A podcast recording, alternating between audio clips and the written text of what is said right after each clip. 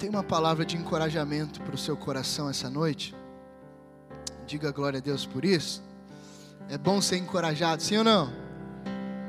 É muito bom ser encorajado e a palavra está repleta de encorajamento. Jesus, ele é, é, o maior líder de todos, é o, é o supremo pastor, é, o, é um irmão mais velho, é o Salvador, e ele nos encoraja a, a, a viver, não só ouvir. Então, igreja, é muito importante você ouvir, reter e, e fazer o máximo que você puder para pôr em prática quando você sair daqui, tudo bem?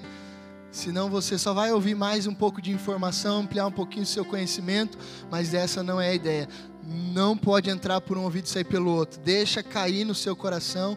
Pede para o Espírito Santo fazer do seu coração um solo fértil, para que ali fora você tenha a oportunidade de aplicar isso.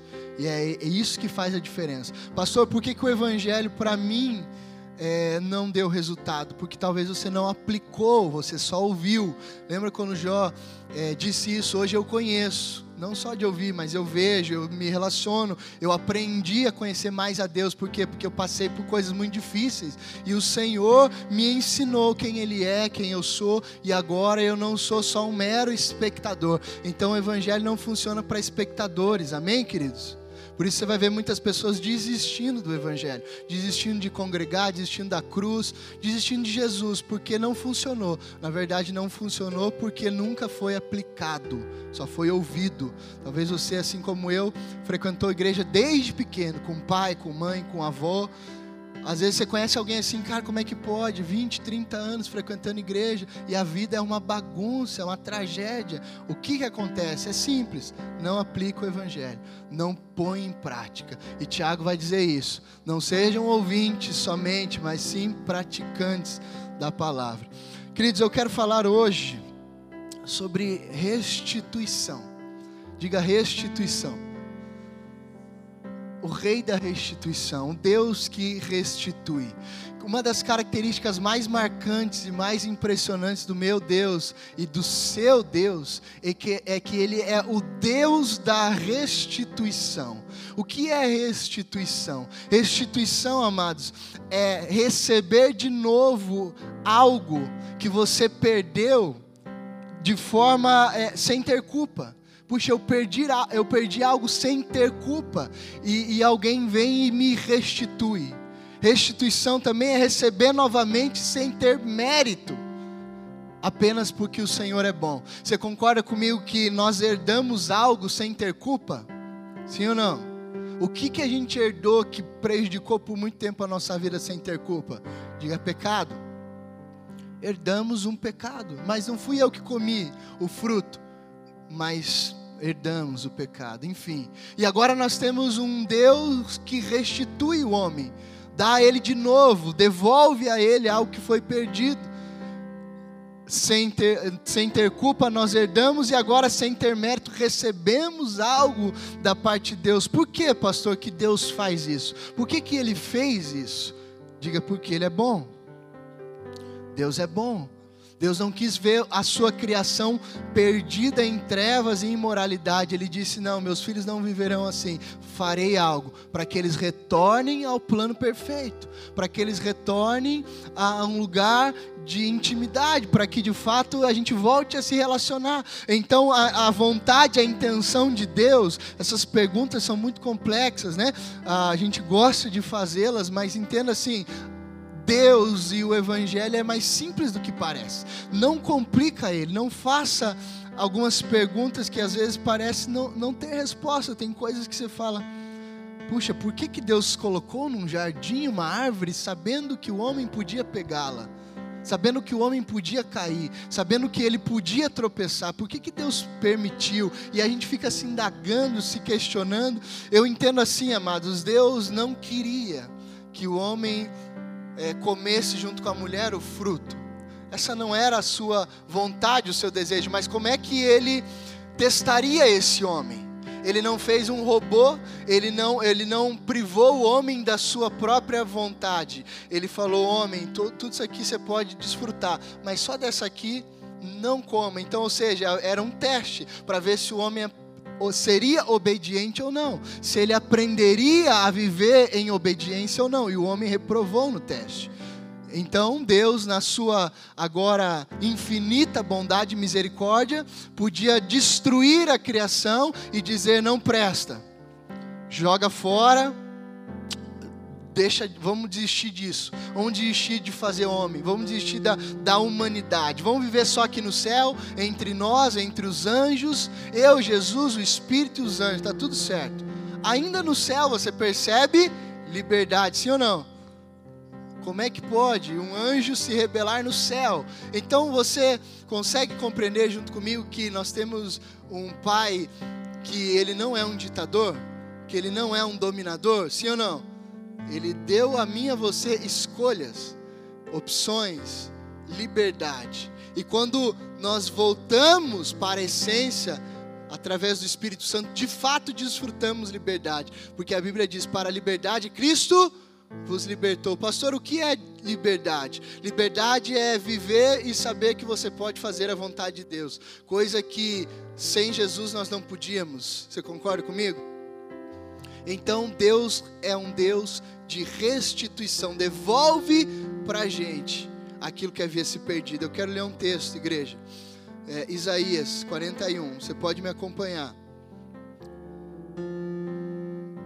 Isaías 41. 17 e 20.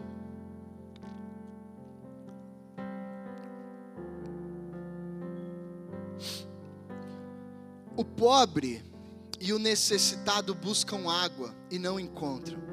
Suas línguas estão ressequidas de sede. Mas eu, o Senhor, lhes responderei. Eu, o Deus de Israel, não os abandonarei abrirei rios nas colinas estéreis e fontes nos vales, transformarei o deserto num lago e o chão ressequido em mananciais. Porém no deserto cedro, a cássia, a murta e a oliveira. Colocarei juntos no ermo o cipestre e o abeto e o pinheiro para que o povo veja e saiba, e todos vejam e saibam, que a mão do Senhor fez isso, que o Santo de Israel o criou. É isso que o Senhor faz em nossa história.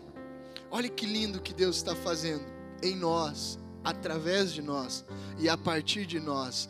Deus faz isso na minha e na sua história. Frutos são produzidos em meio ao deserto. Queridos, eu e você éramos uma terra seca, infértil, nada nascia de nós, nada era produzido por nós mesmos. E agora nós temos o Deus da restauração dizendo: ei, num lugar de sequidão, num lugar de infertilidade, num lugar de, de, de aonde não nasce nada, onde não nasce fruto, num lugar de esterilidade, eu vou transformar em uma terra fértil, eu vou transformá-los é, em, uma, em uma floresta em meio ao deserto, vai nascer rio, vai fluir água aonde só tinha chão batido, aonde era seca. Por que Deus faz isso? Para demonstrar sua bondade e fidelidade. Você consegue entender comigo e dar um glória a Deus, sabendo que, cara, eu e você não tinha nada em nós mesmos para oferecer, nada de bom era produzido em nós e a partir de nós, se não fosse a bondade, a fidelidade de Deus e a restituição do Senhor, de Jesus Cristo, fazer o que Ele fez, nós continuaríamos sendo terra seca, deserto, não teria vida em nós e a partir de nós. Vá comigo em, é, no capítulo 42, ali ainda de Isaías. Diz assim: Eis o meu servo. Isaías 42, do 1 ao 5. Eis o meu servo a quem sustento, o meu escolhido em quem tenho prazer. Porém nele o meu espírito, e ele trará justiça às nações. Não gritará, nem clamará, nem erguerá a voz nas ruas, não quebrará o caniço rachado e não apagará o pavio fumegante. Com fidelidade fará justiça, não mostrará fraqueza, nem se deixará ferir, até que estabeleça justiça sobre a terra. Em sua lei as ilhas porão sua esperança é o que diz Deus, o Senhor, aquele que criou o céu e o estendeu, o que espalhou a terra e tudo que dela procede, que dá fôlego aos seus moradores e vida aos que andam nela. O profeta Isaías está falando de Jesus, está falando que Jesus viria a fazer, está falando do que Jesus é e do que ele faz. Deus está trazendo uma revelação ao profeta de alguém que viria e traria a justiça, traria justiça à terra, justiça aos homens, faria justiça. Queridos, uma das principais características de Jesus é que ele é especialista em restaurar e restituir.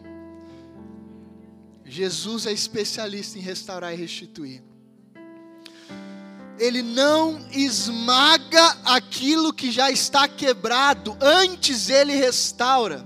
Você vê que o profeta está falando, virá alguém que ao invés de chutar o cachorro morto, como a gente diz, vai levantá-lo.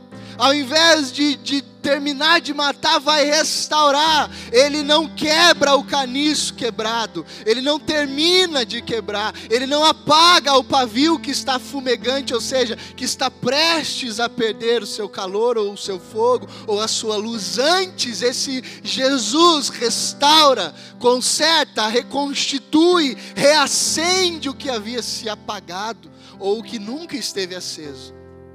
Esse é o meu e o seu Jesus, um Deus especialista em restituir, um Deus especialista em restaurar, alguém especialista em salvar, em curar, em proteger, em dar vida. Eu tenho uma boa notícia, igreja.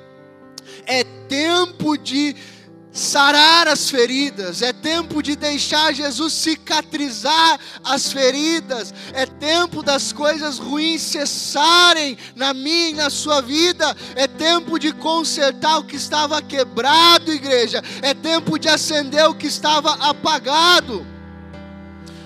Abra sua Bíblia em 2 Samuel, capítulo 9. Aí você pode ficar aí nesse texto. É sobre esse texto que eu quero falar. 2 Samuel 9, do 1 ao 13, nós temos uma história aqui muito forte, muito linda. E eu quero que você olhe para essa história e veja Deus agindo. Vai falar do Davi, vai falar do Mefibosete, vai falar do Jonatas, Davi vai tipificar de certa forma Deus Pai. Jonatas dá para a gente olhar para ele e tipificá-lo como Cristo. E Mefibosete é como se fosse eu e você. Amém? Posso ler? 2 Samuel 9, do 1 ao 13. Certa ocasião, Davi perguntou: Resta ainda alguém da família de Saul a quem eu possa mostrar lealdade por causa da minha amizade com Jonatas? Então chamaram Ziba, um dos servos de Saul, para apresentar-se a Davi, e o rei lhe perguntou: Você é Ziba? Sou teu servo, respondeu ele.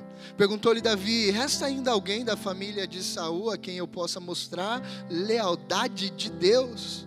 Respondeu Ziba: Ainda há um filho de Jonatas, aleijado dos pés. Onde está ele? perguntou o rei. Ziba respondeu: Na casa de Maquir, filho de Amiel, em Lodebar. Então o rei Davi mandou trazê-lo de Lodebar. Quando Mefibosete, filho de Jonatas e neto de Saul, compareceu diante de Davi, prostrou-se, rosto em terra. Mefibosete? perguntou Davi. Ele respondeu: Sim, sou teu servo. Não tenha medo, disse-lhe Davi, pois é certo que eu tratarei com bondade por causa do seu avô Saul, e você comerá sempre a minha mesa. Glória a Deus, igreja. Mefibosete prostrou-se e disse: Quem é teu servo para que te preocupes com um cão morto como eu? Então o rei convidou Ziba e disse: Devolvi ao seu neto, ao neto de Saul, seu senhor, tudo o que pertencia a ele e à família dele. Devolvi ao neto de Saul, seu senhor Ziba, tudo o que pertencia a ele e à família dele.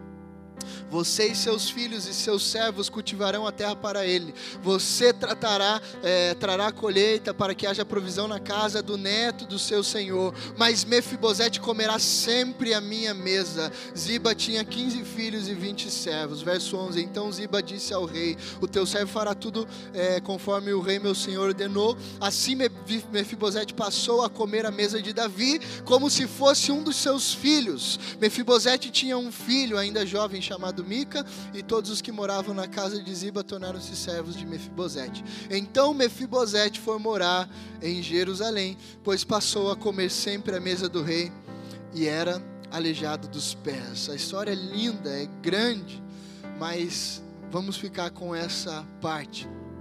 Mefibosete então era neto de, de Saul. Automaticamente Mefibosete deveria ser herdeiro do trono, porque o Saul era o rei, morreu, era para ser Jonatas, Jonatas também morreu, logo seria Mefibosete, mas Deus optou por Davi e e tudo bem, eles aceitaram isso, Mefibosete também aceitou isso, e para ajudar, Mefibosete, coitado, com cinco anos de idade, quando morre Saul e Jonatas, seu pai, a, a, a, empregada da época, a serva, pega ele e sai correndo, porque na época a tradição era mais ou menos isso: se havia um rei, uh, morre esse rei, o sucessor tem que assumir, e para que esse sucessor assuma e não corra risco de perder o reinado ou o trono, toda a família do anterior tinha que ser morta. Então eles matavam a família, os filhos, as crianças, todos que podiam ameaçar o trono. Então essa serva pega o Mefibosete com cinco aninhos e corre para salvá-lo. Salvar ela, salvar ele, para que ninguém matasse ele. Davi não faria isso, mas ela achou que, que poderia fazer. E nessa corrida o menino cai. E quando ele cai, ele quebra as pernas. E a medicina da época não era boa. Mefibosete fica aleijado. Então, queridos, o que eu quero dizer com isso? Mefibosete, sem ter culpa de nada, agora está aleijado não tem mais nada, não tem direito mais a nada e para piorar está nessa situação. Mefibosete, queridos, é o tipo de pessoa que foi injustiçada pela vida. E quantos de nós, amados, por muitas vezes não nos sentimos da mesma maneira, puxa, é injusto, eu fui injustiçado se eu tivesse nascido em outra família, se eu tivesse nascido em outro contexto, se eu tivesse outro pai, outra mãe, se eu tivesse, enfim, as perguntas são muitas e nós nos sentimos injustiçados. Às vezes você se sentiu injustiçado no trabalho, alguém passou uma rasteira, alguma coisa aconteceu e você pensou é injusto herdamos o pecado, puxa, por que, que eu herdei o pecado? Não fui eu que comi Tendemos a pensar que Deus é injusto, mas Deus não é injusto. Eu preciso te dizer essa noite: existe alguém olhando para mim e para você. Ele está atento, amados, e ele não desanimará e não vacilará enquanto não fizer justiça pela minha causa e pela sua causa. A história de Mefibosete, a sua história, foi mudada, assim como a minha e a sua está sendo, você crê? Mefibosete viveu por muitos anos, amados, aleijado, numa situação de pobreza, sendo herdeiro do trono, herdeiro do rei. Muitas vezes tem filho vivendo de migalha, vivendo como aleijado, sendo herdeiro do rei sendo herdeiro do trono, sendo filho de Deus, mas não sabendo disso. Só que num determinado momento, Jesus vem, se revela e diz: Ei, tem pão para você na minha mesa vou te devolver tudo que você perdeu, vou te devolver o que arrancaram de você, vou te devolver o que você, por ignorância, desperdiçou. Por que, Deus? Porque você se importa com um cão morto como eu? Porque sou Senhor, sou Deus, sou bom, sou fiel e sou justo. Eu percebo, amados, um tempo de graça muito grande vindo sobre nós de graça, de amor, de compaixão, e não será uma graça manca, uma graça barata, sabe? Viveremos de fato o mandamento de Deus, aquele que o agrada, Passaremos a ter maturidade para lidar com as pessoas, não as condenando, não as julgando, não as discriminando, antes falando a elas a verdade. Amém? O que é amar? Amar é falar a verdade. Por isso você ouvirá, ouvirá, duras verdades, não para ser ferido, machucado. Lembra que Jesus não vem quebrar o que estava quebrado, não vem apagar o que estava prestes a se apagar. Antes, ele vem consertar, restaurar, reacender. Esse é o papel de Jesus, esse é o papel da igreja. Dizer a verdade, encorajar, mostrar a direção, apontar o caminho, e cada um, com as suas próprias pernas, entrará nesse caminho e seguirá essa direção. Ninguém fará isso forçado, ninguém carregará a sua cruz obrigado. Amém, igreja? Amém, sim ou não? Lembram daquele rapaz que precisa carregar a cruz de Jesus. Fugiu o nome dele? Como? Si? Sirineu? Simão. Ali tem algo interessante, porque eles olham para ele e falam: carrega a cruz de Jesus. Ele tem um privilégio incrível, aquele rapaz, de ajudar Jesus nos últimos minutos da sua vida, nas últimas horas.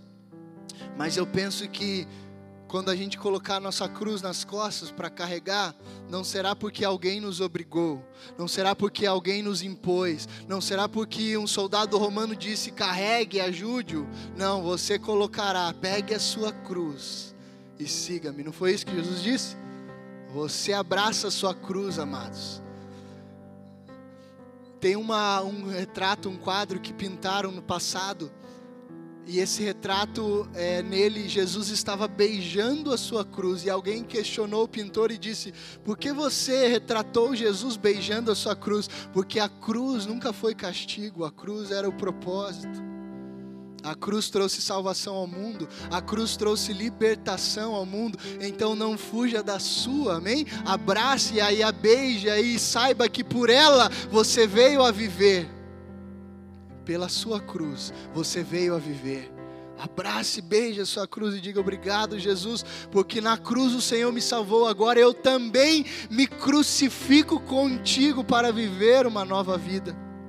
Só assim haverá liberdade, só assim você poderá desfrutar de uma vida boa, de paz, de alegria, amados. Antes que você diga, mas pastor, eu não mereço. Nessa história, queridos, Davi age muito parecido com o próprio Deus, como eu disse. E Jonatas é como se fosse Jesus, olhe para eles dessa forma. E agora eu vou ler de novo um pedaço, entenda. 2 Samuel 9:1. Certa ocasião Davi perguntou: "Resta ainda alguém da família de Saul a quem eu possa mostrar lealdade por causa da a minha amizade com Jonatas?" Isso é muito importante entender.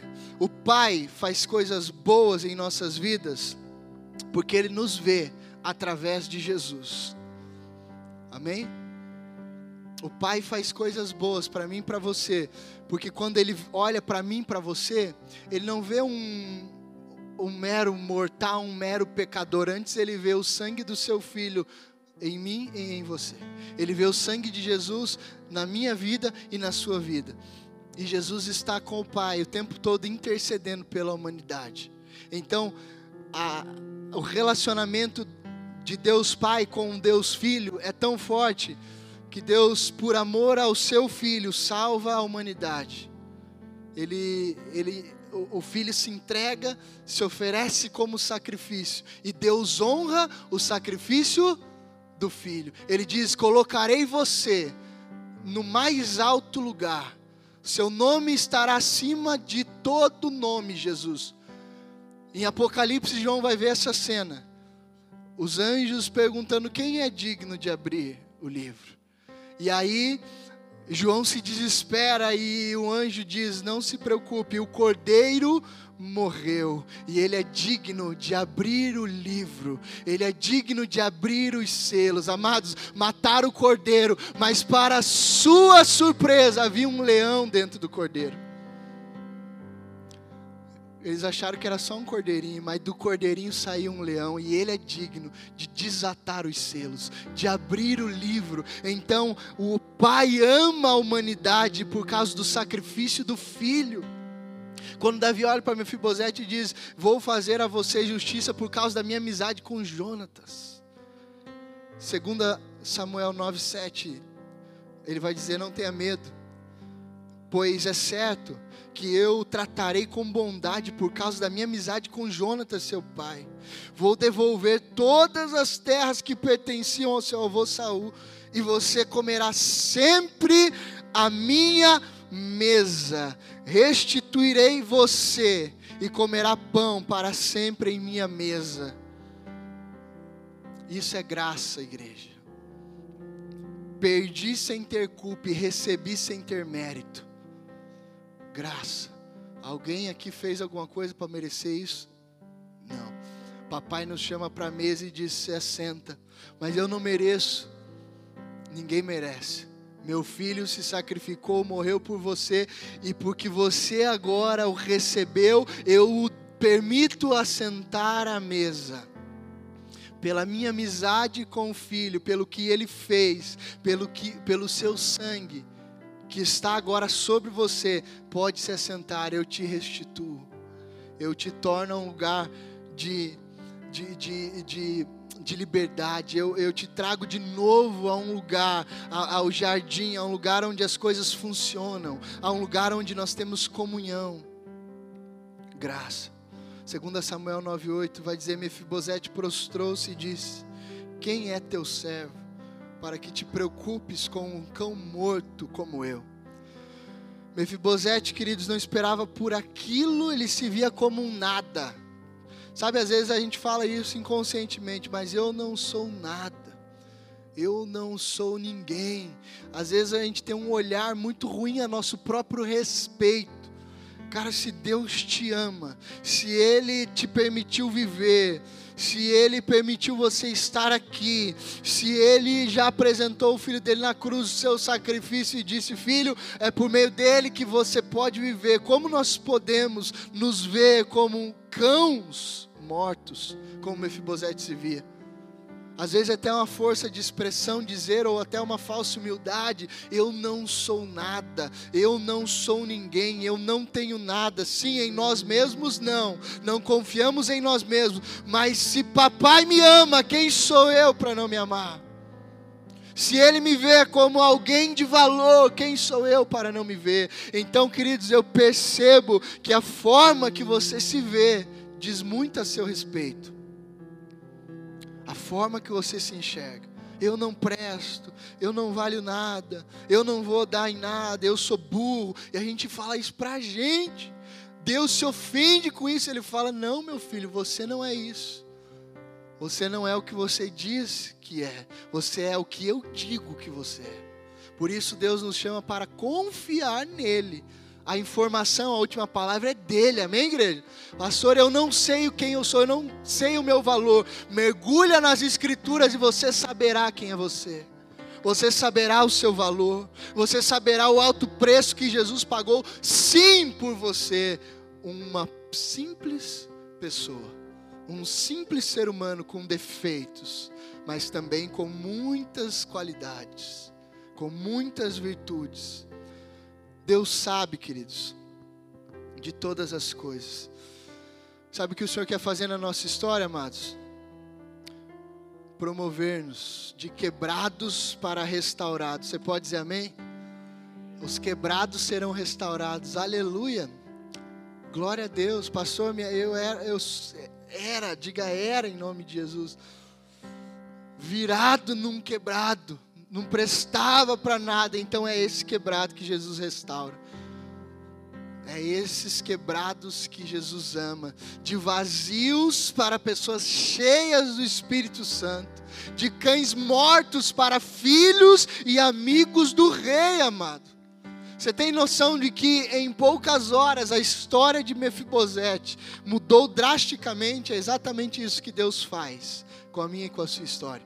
Uma decisão sua um posicionamento seu, uma resposta certa sua, faz você acordar amanhã diferente, de uma outra maneira. Faz você acordar amanhã, você dorme hoje como um cão morto e acorda amanhã como um filho do rei, como amigo do rei. Se assentando à mesa do rei, você fala: Meu Deus, como pode a minha vida mudar tão drasticamente de um dia para a noite?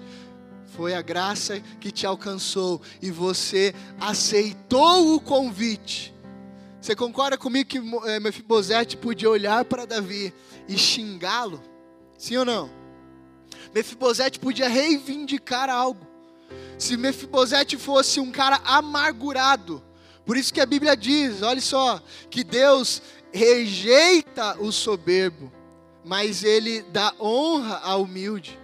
Ele recebe o humilde, mas o soberbo autossuficiente não consegue acessar a Deus. Por quê? Porque o autossuficiente pensa saber de tudo, pensa ter todas as respostas, pensa que por si mesmo poderá obter alguma coisa.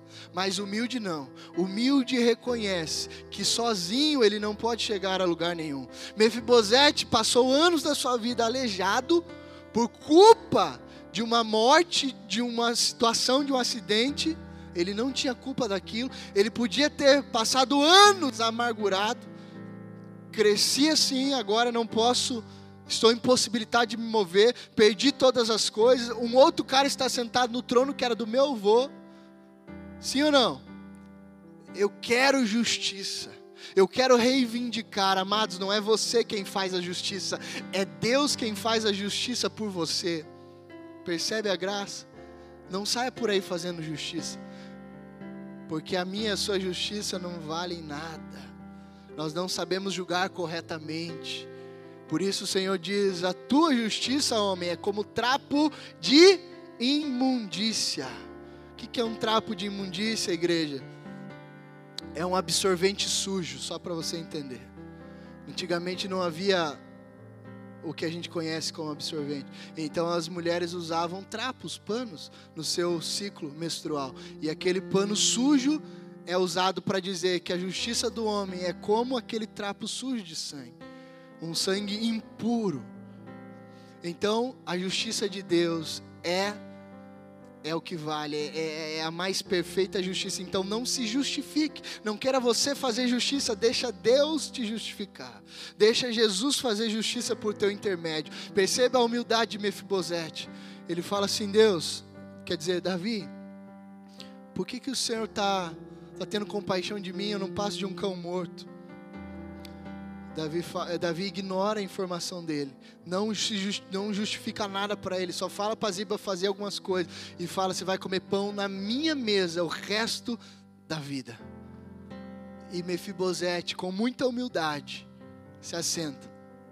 Com muita humildade, ele diz: Sim, Senhor, eu vou te obedecer, eu estou aqui. Obrigado pela benevolência, obrigado pela misericórdia. Não fica fazendo muita pergunta, querido, sem sentido, apenas aceita a graça, amém? Apenas aceita o amor, apenas aceita o que Jesus fez, recebe, tem humildade, diga, ok, Jesus, foi isso. Tem algo mais para o Senhor me revelar? Não, não tem, é isso. Então não complica o Evangelho. Se assenta à mesa e come pão com o rei. Amém, igreja? Isaías 42, 16 vai dizer: Conduzirei os cegos por caminhos que eles não conheceram, por veredas desconhecidas eu os guiarei, transformarei as trevas em luz diante deles e tornarei retos os lugares acidentados. Essas são as coisas que farei, não os abandonarei. O Senhor vai me conduzir e te conduzir por caminhos seguros, igreja vai te direcionar em meio ao desconhecido, vai te nivelar o caminho para que você não tropece e possa passar em segurança. Você crê? Para finalizar, um último texto, muito profético. Isaías 43, 1 ao 4. Mas agora, assim diz o Senhor, aquele que o criou, ó Jacó, ó Maria, ó José, ó Ricardo, ó Márcio, ó Israel, não tema, pois eu o resgatei, eu o chamei pelo nome, você é meu.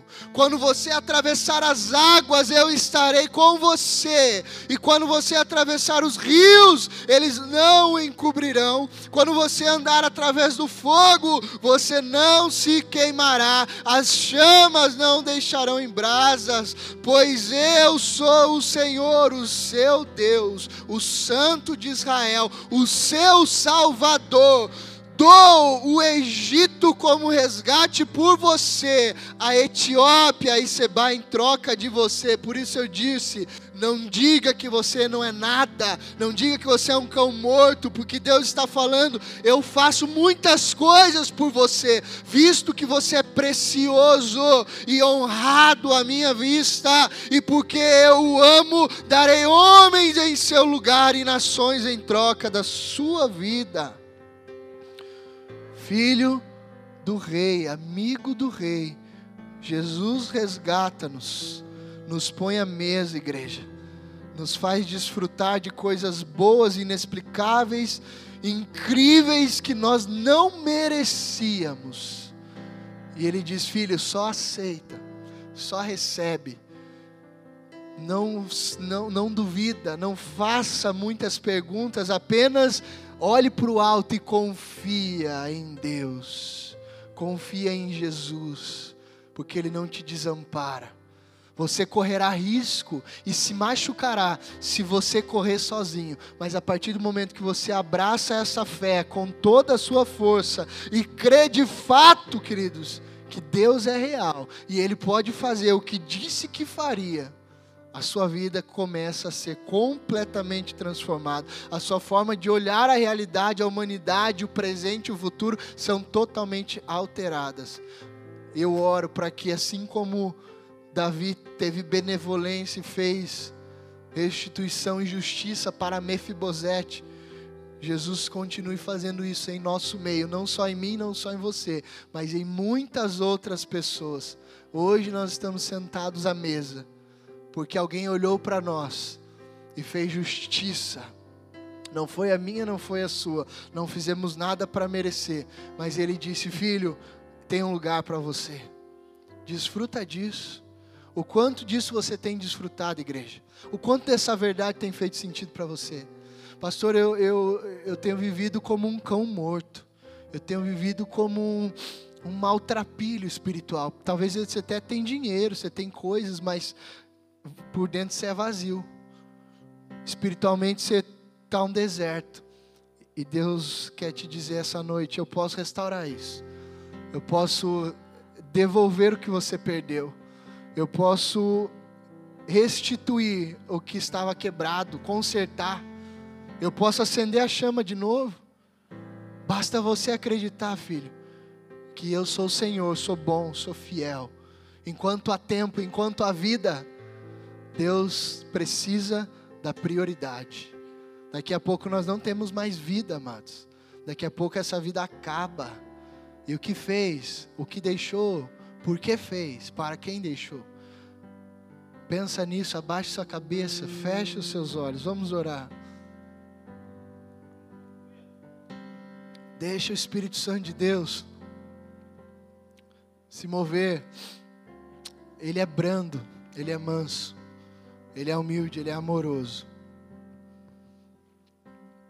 Deus, o Senhor não nos deve nada.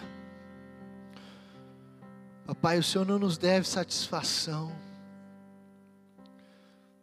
Abra os nossos olhos para compreender com mais profundidade o seu amor, Jesus, a sua revelação. Jesus nos dá saúde espiritual, saúde emocional, saúde física. Nos dê muitos anos ainda de vida, para que a gente possa não só sobreviver, não só viver no perrengue, viver na amargura, no ressentimento. Nos ajuda, Jesus, a desfrutar desse lugar, desse lugar que é nosso, nos ajuda, Jesus, a desfrutar das tuas promessas. Nos ajuda, Jesus, a desfrutar de uma vida em abundância, com alegria, não com pesar, com leveza. O Senhor disse, nos garantiu que o teu fardo é leve, o teu jugo é suave. Muitas vezes nós estamos vivendo em rebelião e rebeldia porque não desfrutamos de um fardo leve, de um jugo suave. E não foi isso que o Senhor nos deixou. Não foi isso, Jesus, que o Senhor nos ensinou. Faz a gente viver viver de uma forma que te honre, te agrade, Jesus. Restitui, restaura os anos que foram consumidos, os dias que foram perdidos. Muitos de nós aqui jogamos no lixo muitos anos da vida, Jesus. E eu quero agora especificamente te pedir perdão por mim e por eles, Pai. Porque sim, nós desperdiçamos o nosso tempo, desperdiçamos o nosso precioso tempo. Papai, quantos dias e quantos anos e quantas horas, Senhor, nós gastamos com o que não presta, com bobagem, com drogas, com álcool. Essa foi a vida, a minha e a de muitos aqui, Senhor fazendo o que te desagradava, mas o Senhor é, é, tão bom que o Senhor diz que não leva em consideração o tempo da ignorância, e por isso nos deu vida, nos salvou, por isso nos restituiu, Deus, nos devolveu um lugar à mesa, nós não merecíamos, mas o Senhor nos trouxe de volta, e agora nós não somos mais ignorantes, nós podemos ver, nós podemos ouvir, nós podemos ler a tua palavra, nós temos o Espírito, podemos viver contigo. Então, Pai, levanta não só essa igreja, mas uma geração de filhos e filhas dependentes de Ti, dependentes não por obrigação, mas por opção própria. Eu sou um servo da orelha furada, sou um escravo voluntário, não porque me é imposto, mas porque eu te amo, Jesus. Te amo e sei que não há vida longe de ti, e não quero outra vida senão a sua. Que assim seja a nossa convicção todos os dias da nossa vida. Obrigado, Deus, por nos restituir, por nos devolver a paz, por nos devolver a alegria, por nos dar de fato liberdade. O mundo pensa que tem liberdade, e o Senhor diz: Eu vos dou liberdade, eu vos dou a paz, não como o mundo as dá. Obrigado por isso, Jesus. Nós só podemos agradecer. Esse culto é um culto, Pai, de ação de graças. Porque o Senhor é bom, nos achou, nos amou, nos perdoou. E nós vamos viver assim até o fim, como filhos libertos, como filhos curados, porque Jesus não quer matar ou destruir. O Senhor veio trazer salvação. E a tua palavra diz isso. Eu não vim condenar, eu vim salvar. Enquanto existe vida, existe salvação. E nós nos alegramos pela nossa salvação. E nos alegramos por aqueles que serão salvos também. Muito obrigado, meu Pai. Muito obrigado. Eu queria orar agora, queridos, especificamente talvez um grupo de pessoas que ainda não desfruta disso, que ainda não está à mesa, não percebe, pastor, eu, eu não me sinto parte do reino, do evangelho. Talvez eu, eu, eu sou um membro de igreja, mas eu, eu não sinto que eu sou do reino de Deus. Eu não sinto que meu nome está escrito no livro da vida, que existe salvação para mim. Talvez, queridos, a condenação é tão grande. Talvez você cometeu tanta atrocidade e você pensa, não, é, não dá mais. Ou eu estou aqui só para aliviar um pouquinho a minha consciência. Jesus não quer aliviar um pouquinho a sua consciência. Ele quer te dar uma nova mente, um novo coração, uma nova vida. Só que, obviamente, essa é a sua escolha. Não posso fazer ela por você, mas posso te dar a oportunidade de fazer isso essa noite. Não quero que você volte para casa sem Jesus. Amém, igreja? Eu queria que você novamente fechasse seus olhos. Talvez você vai fazer essa oração pela primeira vez. Que oração é essa, pastor? essa é, é uma oração de entrega. Você vai entregar sua vida para Jesus agora. E ele diz que não lança fora nenhum daqueles que vem a ele. Se você está indo a, a, Jesus, é porque o Pai está levando você a Jesus. Porque sozinho eu e você não podemos ir. Jesus disse isso: todo aquele que vem a mim é porque o Pai trouxe. Então o papai está levando você a Jesus agora. Se alegre por isso. Quando você está aqui orando, entregando a sua vida a Jesus, tem gente morrendo nesse exato momento e perdendo a salvação eternamente. Você tem a chance de viver eternamente, não só nessa terra, nossa vida é passageira, mas você vai viver de hoje em diante feliz da vida, sabendo que existe eternidade que na eternidade seu corpo é transformado. Pastor, eu sou doente, eu não ando, eu sou cego, eu sou surdo. Fica tranquilo, na eternidade você tem um novo corpo. Amém? Uma nova saúde, um novo coração, um novo rim, um novo pâncreas, um novo intestino. Tudo novo. Então viva com essa esperança. Vamos orar. Diga assim, Pai. Pai. Obrigado. Obrigado por estar nesse culto. Por estar nesse culto Obrigado, Pai. Obrigado, Pai. Que o Senhor me trouxe aqui. Porque o Senhor me trouxe aqui. Eu quero entregar minha vida para Jesus. Eu quero entregar a minha vida para Jesus. Jesus, eu quero confiar em Ti. Jesus, eu quero confiar em Ti. De todo o meu coração. De todo o meu coração. Perdoa, Jesus. Perdoa, Jesus. Porque às vezes a, as minhas atitudes. Porque às vezes as minhas atitudes demonstram. Demonstram autonomia. Autonomia. Rebelião. Rebelião. Mas o Senhor me deu o seu espírito. Mas o Senhor me deu o seu espírito. Para que eu não fosse mais casado com o pecado. Para que eu não fosse mais casado com o pecado. Romanos 7. Romanos 7. Diz. Diz que houve um renovo na lei. Houve um renovo na lei. Que o pecado foi vencido. O pecado foi vencido para que eu me casasse de novo. Para que eu me casasse de novo. Só que agora não com a lei. Só que agora não com a lei. Não com o pecado. Não com o pecado. Eu estou casado contigo, Jesus. Eu estou casado contigo. E nesse Jesus. novo matrimônio. E nesse novo matrimônio. Nessa nova aliança. Nessa nova aliança. Eu posso viver em liberdade. Posso viver em liberdade. Não sou mais um prisioneiro. Não sou mais um prisioneiro. Não sou mais um refém. Não sou mais um refém. Eu posso decidir. Eu posso decidir. Eu posso tomar as escolhas. Eu posso tomar as escolhas. E hoje eu faço a melhor escolha da minha vida. E hoje eu faço a melhor escolha da minha eu vida. Eu escolho por ti, Jesus. Eu escolho por ti, Jesus. Sei que não será fácil. Sei que não será fácil. Mas eu sei. Mas eu sei. Que o Senhor é fiel. Que o Senhor é fiel. E vai me ajudar. E vai me ajudar a vencer. A vencer esse mundo. Esse mundo. Porque o Senhor venceu. Porque o Senhor venceu. Eu posso vencer. Eu posso vencer. Amém. amém. E amém. Glória a Deus, igreja. Dê uma salva de palmas bem forte a Jesus. Aleluia. Você pode ficar de pé? Depois eu quero que você passe no final lá. Silvinha estava aqui. Vai estar tá pegando. Pode ir lá, Silvinha, fica tranquilo. Vai estar pegando alguns dados seus, tá? A gente só quer ser um com você. Então, pastor, eu fiz a oração, estou sem igreja, não congrego, como é que eu faço agora? Agora você vai precisar caminhar, ser discipulado, conhecer pessoas. Talvez, queridos, teu grupo, tuas amizades é só tranqueira. Você concorda comigo? Sim ou não?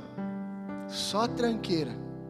Você sabe que a, vai ser difícil seguir Jesus assim, com esse monte de amigo tranqueira. Não que você vai deixar de amar os caras, andar com eles, enfim. Mas algumas renúncias vão ter que acontecer, tá? Você vai continuar amando as pessoas, intercedendo por elas, mas talvez você vai precisar mudar uns ciclos aí de amizade.